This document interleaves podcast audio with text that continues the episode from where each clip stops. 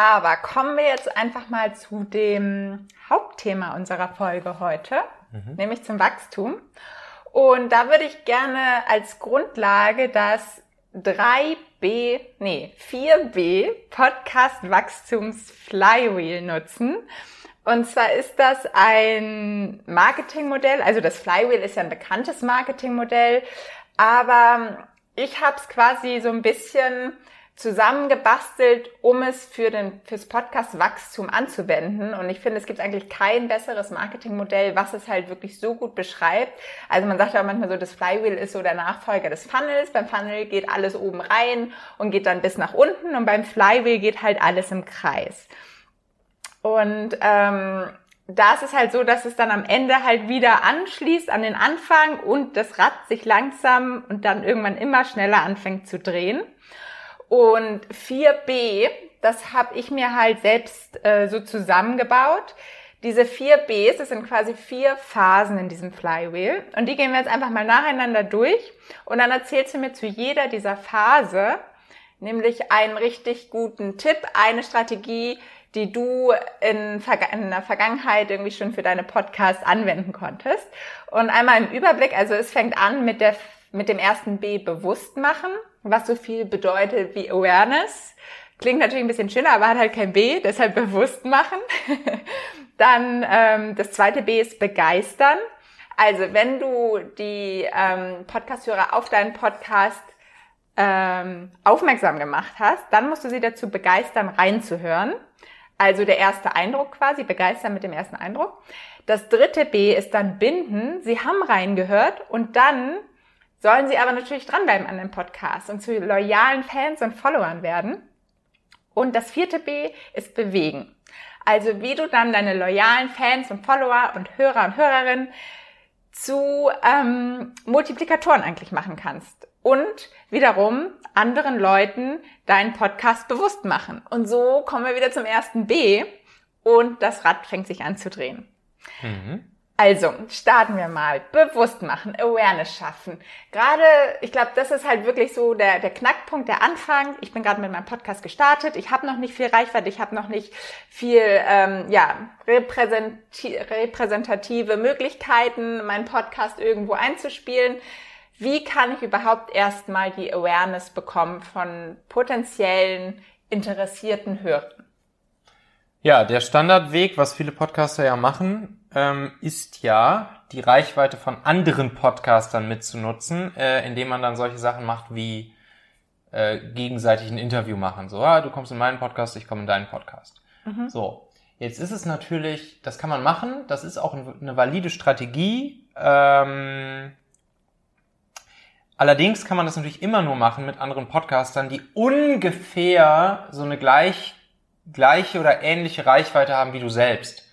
Weil die ganz großen Podcaster, ähm, die werden in der Regel dich nicht einladen in ihren Podcast, sondern wenn, dann kommen die zu dir in den Podcast. Das war's dann aber auch. So. Und der Hack, wie du es jetzt hinkriegen kannst, dass du auch die großen Podcaster dazu kriegst, ähm, dass du in ihrem Podcast vorkommst, mhm.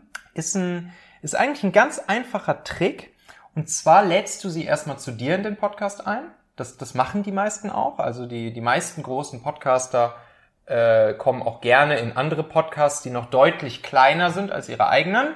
Jetzt hier sowas irgendwie, zum Beispiel, das, war bei mir damals so mit Bernd Gerob. Ähm, der kam dann zu mir im Podcast. Der hat mir klar gesagt, dass, dass ich nichts in seinem Podcast zu suchen habe, aber dass er gerne zu mir kommt. So, ähm, dann äh, so jemand wie Dirk Kräuter und so, die machen das auch, dass sie auch in kleinere Podcasts gehen und sich dort interviewen lassen. So, und dann kannst du einen coolen Trick machen, dass du danach, wenn du die, wenn du dann denjenigen in deinem Podcast interviewt hast und wenn du die Fragen einigermaßen so gestellt hast, dass derjenige danach denkt, ah, guck mal hier, die Antworten, die ich hier gerade gegeben habe, die könnten ja auch spannend sein für meine Zuhörer in meinem Podcast weil die mich damit nochmal von einer anderen, ja, von, von einer anderen Sichtweise oder vielleicht mal mit, mit Themen kennenlernen, die sie so von, von mir noch nicht gehört haben, dann sagst du einfach danach, hey, das war so ein cooles Interview jetzt hier mit dir. Ähm, willst du nicht einfach die Tonspur von dieser Aufnahme hier nehmen und auch bei dir im Podcast ausspielen? Ähm, Mega. Und das machen, das machen die dann auch. Ne? So bin ich zum Beispiel, ich habe letztens einen Podcast, äh, Podcast her neu entdeckt, der macht auch so einen Online-Marketing-Podcast. Äh, Philipp heißt er, glaube ich, mit Vornamen, ich, Philipp Kaul. Ähm, und der hatte nämlich genau das angewandt. Der hatte bei sich im Podcast Dirk Kräuter zu Gast. Und dann fand Dirk Kräuter das scheinbar so cool, was er dem da alles erzählt hat, äh, dass Dirk Kräuter danach gesagt hat, ey komm, die Folge, das Interview mit mir bei dir, spiele ich auch noch in meinem eigenen Channel aus. Und darüber bin ich dann wiederum auf diesen Podcast von Philipp Kaul aufmerksam geworden und höre da jetzt seitdem regelmäßig rein.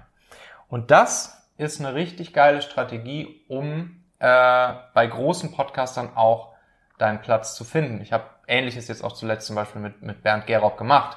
Okay, ich war jetzt glücklicherweise auch vorher schon mal bei ihm im Podcast als äh, normaler Interviewgast, aber trotzdem war es jetzt zuletzt auch wieder so, ich habe ihn bei mir interviewt und danach haben wir dann gesagt, okay, Bernd, so das war so eine coole Folge, willst du nicht auch bei dir ausspielen? Hat er gesagt, ja klar, auf jeden Fall, das ist auch spannend für meine Leute. Und dann wurde die Folge auch nochmal bei ihm im Podcast ausgespielt. Ja, sehr cool. Also eigentlich zwei Sachen, die da wichtig sind zu beachten.